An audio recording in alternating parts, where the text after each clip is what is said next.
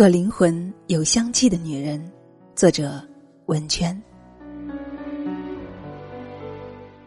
她是一位有严重残障的人，却也是一位伟大的教育家和社会活动家。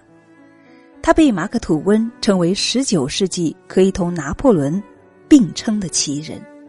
他是美国总统罗斯福的偶像。罗斯福曾说：“任何事情，海伦·凯勒赞成，我就赞成。”他曾被《时代周刊》评选为二十世纪美国十大偶像之一。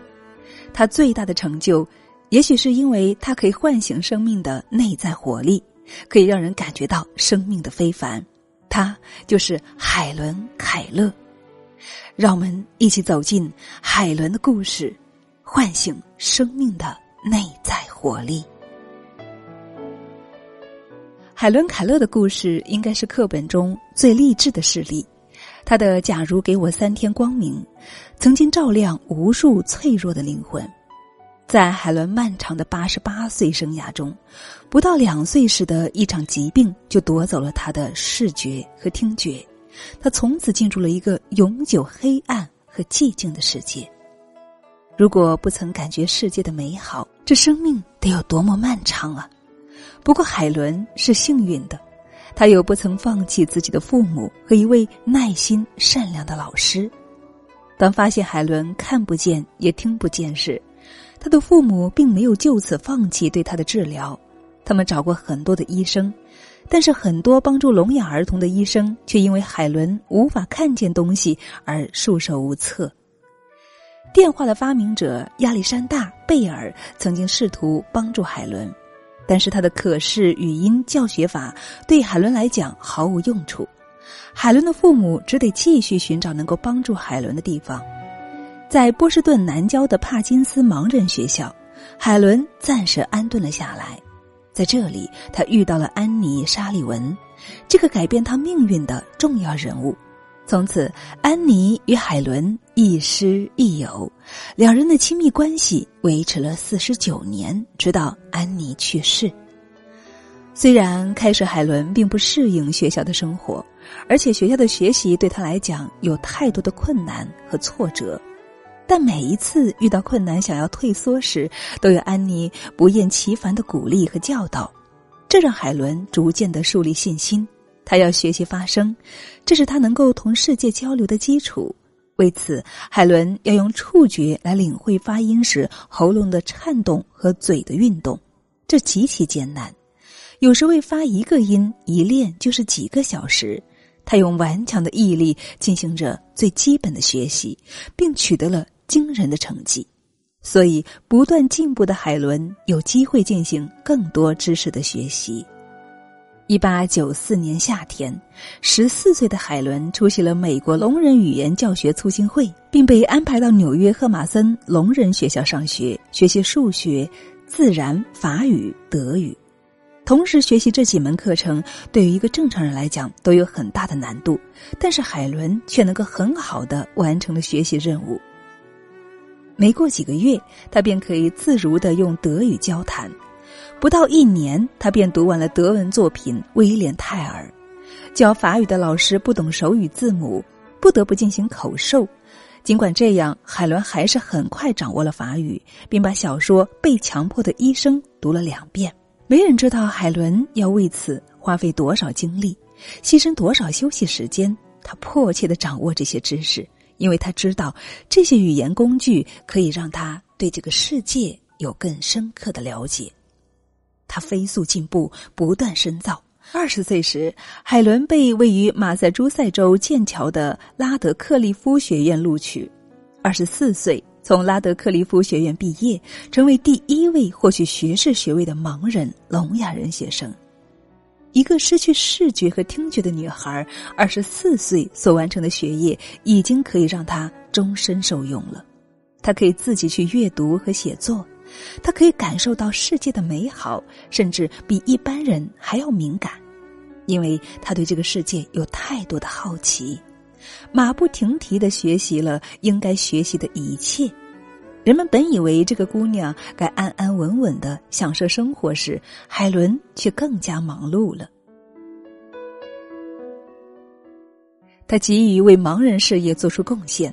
他到美国各地、到欧洲、亚洲发表演说，为盲人、聋哑人筹集资金。他要尽自己的全力去帮助那些需要帮助的人，因为他的演讲，很多残障人士重拾信心，找到自信。一九五九年，联合国发起海伦·凯勒世界运动，因为他全心全意为聋盲人的教育和福利事业贡献一生。曾受到许多国家的政府、人民和高等院校的赞扬以及嘉许。除了演讲，海伦还善于写作。他的文字鼓舞人心。他出版了《乐观》《走向光明》《我的生活》等十四部著作，有的被译成了五十余种文字。阅读他的文字，你会感受到生命的可贵和美好。在享受生活中，海伦这样写道：“有时候，当我孤独的……”坐着等待着生命大门关闭时，一种与世隔绝的感觉就会像冷雾一样笼罩着我。远处有光明、音乐和友谊，但我进不去。命运之神无情的挡住了大门。我真想义正言辞的提出抗议，因为我的心仍然充满了热情，但是那些酸楚而无意的话语流溢在唇边。欲言又止，犹如泪水往肚里流，沉默浸透了我的灵魂。然后，希望之神微笑着走来，对我轻轻耳语说：“忘我就是快乐。”而我要把别人眼睛所看见的光明当做我的太阳，别人耳朵听见的音乐当做我的乐曲，别人嘴角的微笑当做我的快乐。他向人们展示了一个不屈的生命对一种既完整又充满诗意的人生的渴望和追求。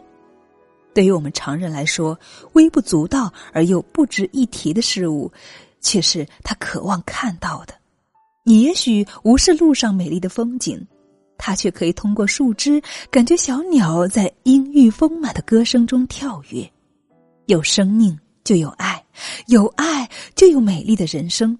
对这个美丽的世界充满爱意，是一切奇迹出现的前提。爱是生命的精神支柱，生命因爱而伟大崇高。海伦·凯勒唤起我们生的愿望，时刻提醒着我们生命的美好，让每一种感官都发挥它最大的作用，为世界通过大自然提供的各种接触的途径，向你展示的多种多样的欢乐和美的享受而。自豪吧！身体健康的你，有什么理由不去感受生命的美好呢？梅特林克夫人说：“海伦·凯勒是一个让我们自豪和羞愧的名字，他应该得到永世流传，以对我们的生命给予最必要的提醒。”海伦最大的奢望，只不过区区三天的光明，一天用来感恩。一天用来求知，一天用来享受日常世界的生活。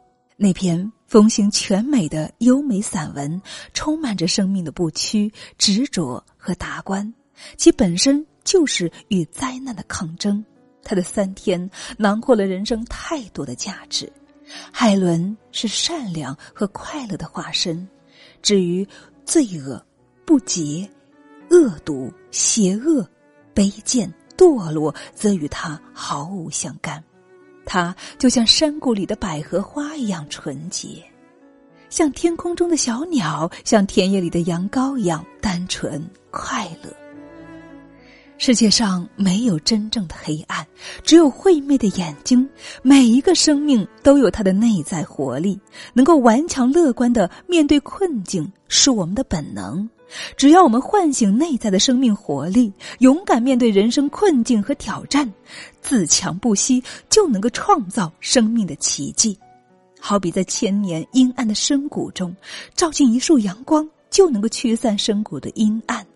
这束阳光就是我们内在的潜力，而海伦就是用自己的经历，让我们看到人类无穷的潜力。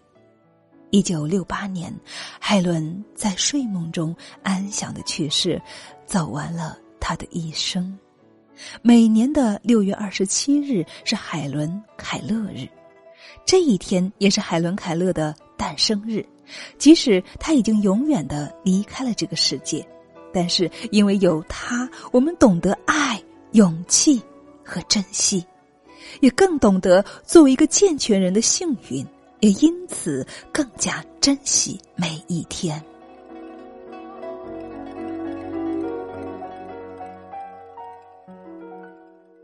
好了，亲爱的们，海伦的故事给你分享完了，你听后有什么样的感想呢？